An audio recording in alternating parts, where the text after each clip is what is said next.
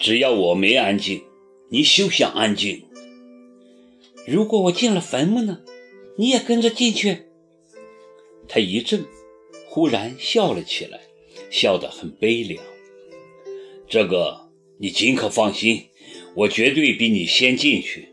只有我进去了，你才能彻底安静。耿墨池，我看着他认真的说：“有时候，我真觉得你是个无赖。我就是个无赖，你怎么才发现？说吧。”什么条件？什么条件？你这么急着收拾我，肯定是有条件的吧？痛快！他很得意，眼睛眯成了一条线。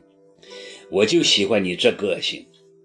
说着，他起身坐到我身边，搂住我的肩，温情款款地说：“你早爽快点不就没事了吗？”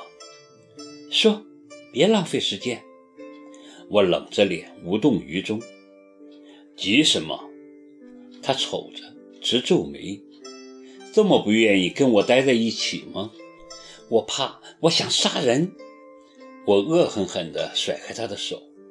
他哈哈大笑，反而更紧地搂住了我。行行，上楼说吧，上面比较安静。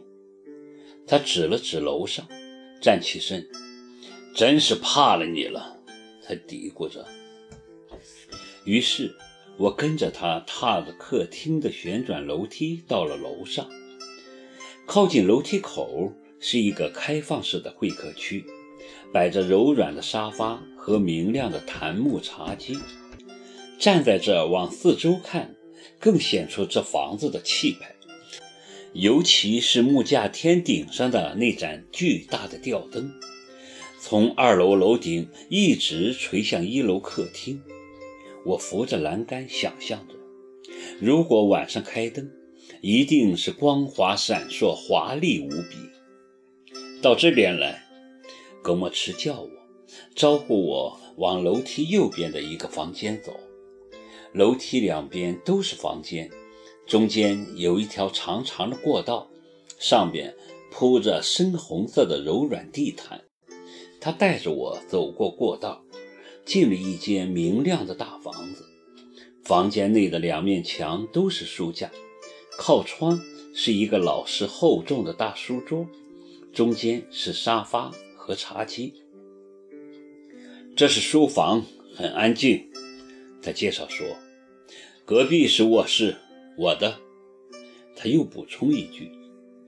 我忙望向窗外，装作没听见。他笑了，示意我坐下。你好敏感哦，我又没别的意思。你是认真的吗？那个版权？我望着他，言归正传。他很有趣的朝我笑，显然是我的急不可耐表现得太明显。先说点别的嘛，不要开口就是工作。很明显，他在拖延时间。你想说什么呢？没办法，我只能陪着他拖。就从我小时候说起吧，比如我怎么在这住了十几年，这倒让我来了兴趣，直视他，等他开口。小时候，他仰起头，好像在回忆，整整有两分钟。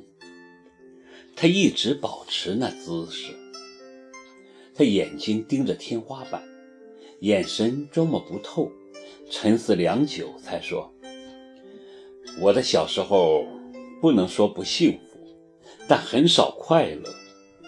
我父亲在我很小的时候就去世了，母亲后来改嫁，我的继父也是个生意人，对我很严厉，也很疼爱，视我为己出。”他自己和前任太太已经有三个孩子，加我就四个了。他忙着做生意，很少跟我们在一起。在我的印象中，他只是个父亲的轮廓。我母亲带着四个孩子一直住在这儿，因为那几个都不是亲生的，他们长大后就都自己出去了，很少回来。我跟我的母亲还有另外一个小妹，很寂寞的生活了几年。后来我也长大了，她就随继父移居海外，定居在新西兰。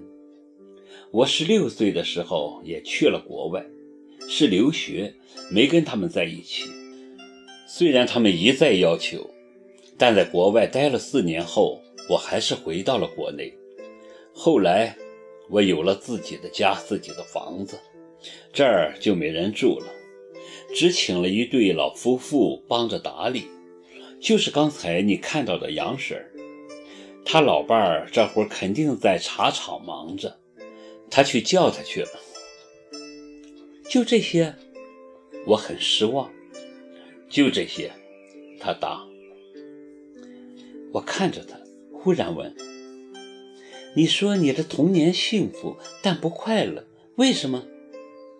不为什么，不快乐就是不快乐。他一点儿也不合作。快乐或幸福是没有理由的。很明显，他对我有所保留。那你跟我小时候差不多。